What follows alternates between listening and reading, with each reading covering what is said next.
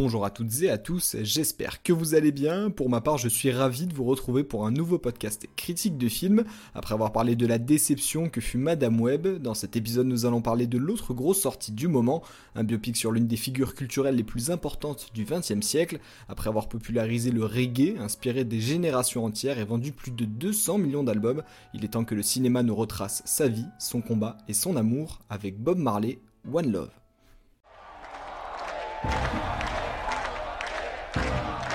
On commence par quoi?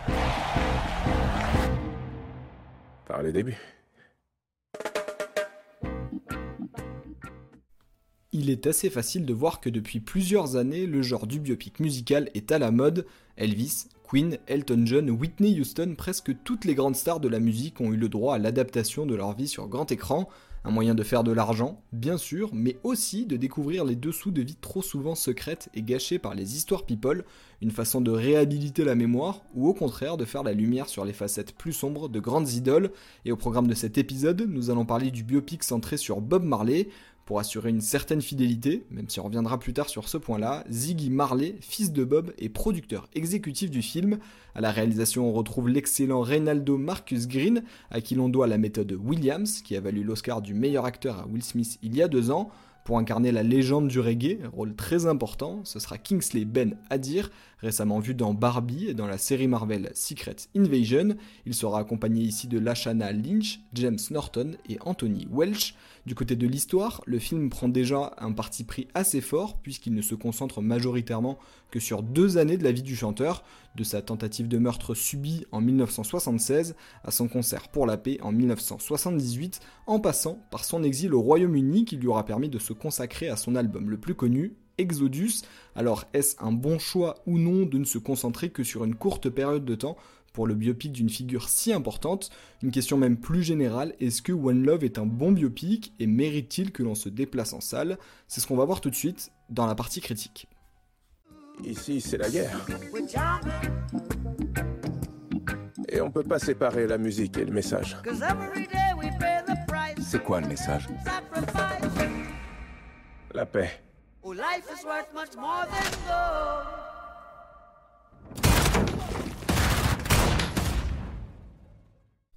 Commençons sans plus tarder avec les points positifs de ce biopic qui, sans révolutionner le genre, permet quand même de mettre en valeur la vie d'un artiste si engagé.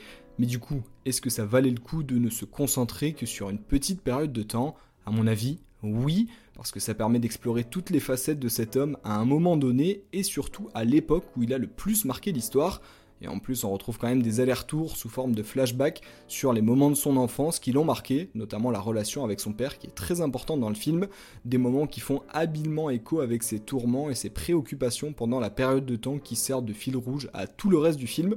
Tous ces flashbacks sont donc placés de manière assez intelligente pour que ça fasse toujours sens, même si on ne connaît presque rien de sa vie, on n'est pas perdu et on comprend vite les enjeux du film et son but. C'est dur, je trouve, parfois dans un biopic de faire une histoire qui nous tienne en haleine jusqu'au bout, mais là, c'est réussi. D'ailleurs, un autre aspect qui est important et qui personnellement m'a convaincu, c'est le casting. J'ai adoré la Shanna Lynch en Rita Marley, même si elle n'a pas le premier rôle. Elle qu'on a déjà pu voir dans le MCU à de nombreuses reprises en tant que Maria Rambeau, mais aussi dans le très bon The Woman King. Et surtout, pour jouer Bob Marley, j'ai trouvé l'interprétation de Kingsley Ben-Adir convaincante. Des vidéos que j'ai pu voir du chanteur dans la vraie vie, il a fait un très bon travail et je trouve qu'on n'en parle pas assez, notamment pour jouer les scènes de concert avec les mouvements de danse désynchronisés qui offrent de sacrées performances et de sacrées scènes. En tout cas, à aucun moment ça m'a sorti du film et rien que là, le job est fait, même si on peut reprocher que euh, finalement ce ne soit pas lui qui chante pendant les chansons n'est pas Austin Butler qui veut.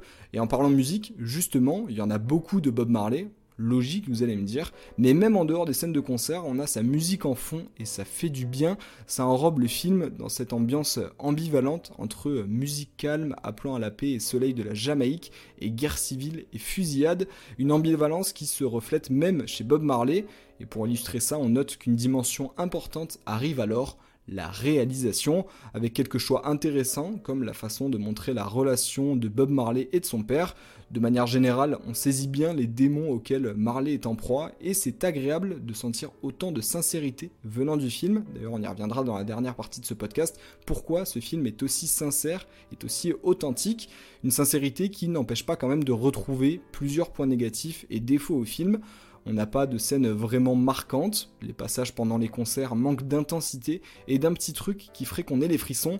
Ça rejoint globalement la critique que j'avais pu faire il y a un petit peu plus d'un an dans l'épisode sur le biopic de Whitney Houston. On a du mal à sentir en fait l'engouement du public, la voix de la foule qui chante, tout ce qui m'a fait tant aimer le film sur Queen. Queen qui en tant qu'excellent biopic et excellent film de manière générale fait un peu entorse à la règle du genre parce que oui, c'est dur, vous remarquerez quand même de faire un biopic vraiment vraiment réussi, avec une marge de manœuvre, si euh, Elvis a pu le faire, mais avec une marge de manœuvre qui est dans le biopic, dans le genre du biopic plus limité, si on veut rester fidèle à la réalité.